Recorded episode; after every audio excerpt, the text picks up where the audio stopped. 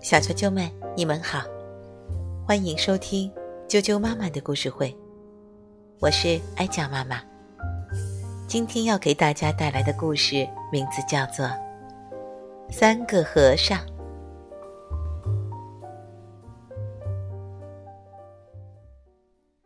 俗话说：“一个和尚挑水喝，两个和尚抬水喝，那么三个和尚呢？”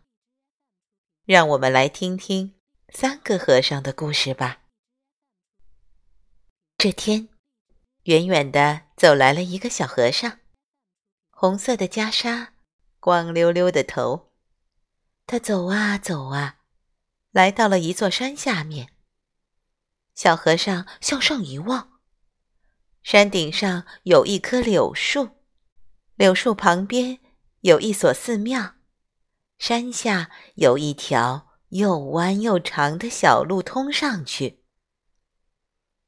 小和尚进了庙一看，原来是个没有和尚的庙。那我就当这庙里的和尚吧，小和尚高兴地想。他朝庙里的菩萨像拜了拜。和尚嘛，见菩萨都是要拜的。菩萨的净瓶里已经没有水了，所以净瓶里插的柳枝一直无精打采地垂着头。小和尚在屋子里找了一圈，终于找到两只水桶和一根扁担，于是。下山挑水去了。山脚下有一条小河，水波闪闪，清澈极了。小和尚挑了水回来，给大水缸装满了水，也给净瓶装满了水。柳枝很快醒了，长高了，枝叶也绿了，连菩萨。也悄悄地笑了。从此以后，小和尚白天挑水，晚上念经，日子过得很舒服。这天，远远的又走来个高和尚，蓝色的袈裟，光溜溜的头。他走啊走啊。也来到这座山下面。高和尚向上一望，也发现了山顶的寺庙。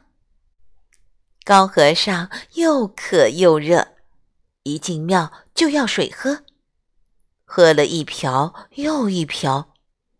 小和尚不乐意了，那可是他从山底下一桶桶挑上来的呀，又弯又长的小路。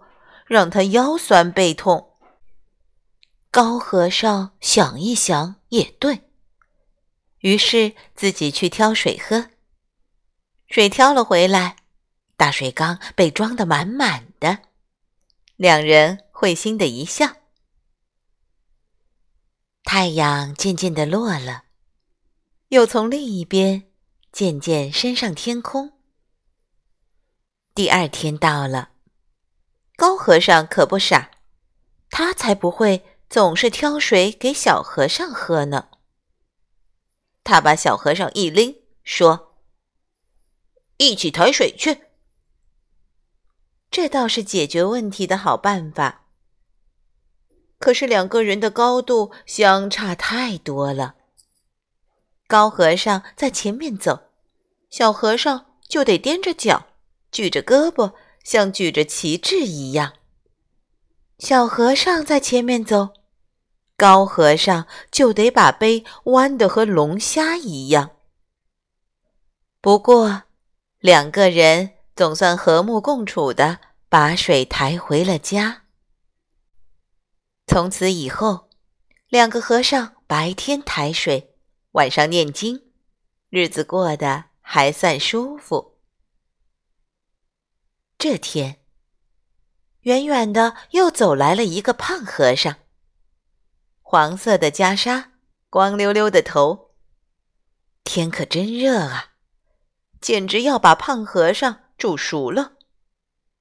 胖和尚一进庙就要水喝，喝了一瓢又一瓢，直到把大水缸喝了个底儿朝天。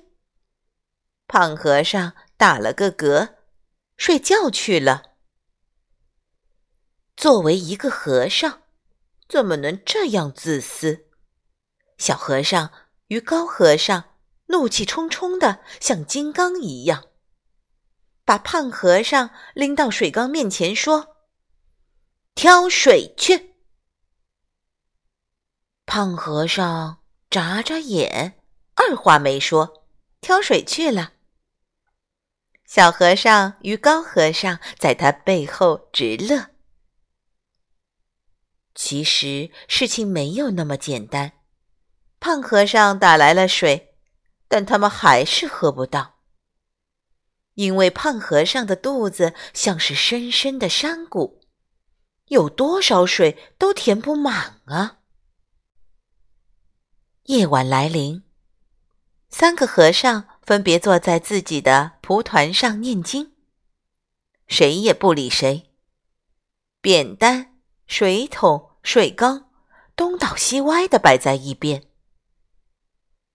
该吃晚饭了，小和尚转了转眼珠，掏出个馒头，有滋有味的吃起来。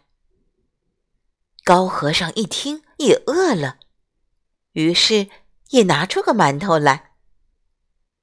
胖和尚咽下一口口水。突然想起自己也还剩一个馒头，这一下，整个庙里就听见三个和尚各自得意的啃馒头的声音。咯，小和尚噎住了，哒哒哒，他拼命捶着胸，就像在敲碗钟。咯，高和尚噎住了，锵锵锵。他拼命捶着胸，就像在敲梆子。过，胖和尚噎住了，咚咚咚，他拼命捶着胸，就像在敲木鱼。哎呀，没有水了呀！还是小和尚聪明，他发现净瓶里还有水呢。他抽出柳枝，一仰脖子，啊，有水真好！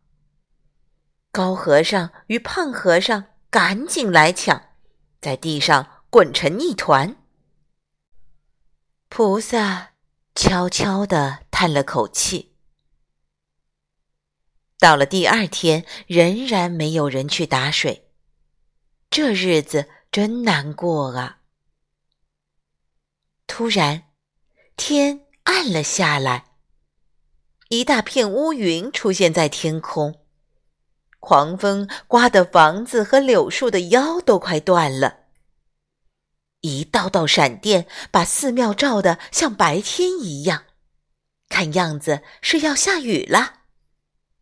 三个和尚双手合十，喜笑颜开，嘴里连连说。阿弥陀佛，总算菩萨保佑。小和尚与高和尚捧来水桶，胖和尚捧来大水缸，三个和尚眼巴巴地望着乌云。可是乌云不紧不慢地在他们头顶上飘了一阵，忽的像变魔术一样，又把热辣辣的太阳。给变回来了。到了晚上，三个和尚都垂头丧气的，连念经都没有力气，更没有在意一只老鼠窜上了烛台。老鼠咬断了蜡烛，点燃了帘幕，烟越来越浓，占领了整个屋子的上空。三个和尚浑然不觉，直到房顶的火苗越来越猛，一点火星掉下来，烧着了小和尚的屁股。着火啦！着火了！着火了！救命啊！三个和尚被浓烟越围越紧，吓得大叫。可是，在这么高的山顶，有谁能来救他们呢？小和尚挑起水桶就向山下跑，不再抱怨下山的路多么曲折。咚！小和尚跑得太急，被绊倒了。高和尚接过水桶，打满水，转身就向山顶上跑。他忘了上山的路让人腰酸背痛。胖胖和尚接过水，哗哗地把水泼向火苗。他忘了，他一口气就能把两桶水喝干。在这时候，三颗星变成了一条星，那就是把火扑灭。啊！咦，小和尚怎么在半空中？原来是大家太紧张，把它当成了水桶。天亮了。屋顶上终于安静了下来，寺庙保住了。三个和尚高兴地笑了，第一次把手握在了一起。后来，三个和尚想出了一个好办法，解决喝水的问题。他们装了一个像水井一样的井轴，摇一摇。就能把水桶从山顶运到山下的小溪，再也不用来回跑山路了。他们有的打水，有的摇轴，有的把水倒进水缸，井井有条，各自做着适合自己的事情。从此以后，三个和尚白天舀水。晚上念经，日子过得舒服极了。今天的故事就讲到这儿了，明天见。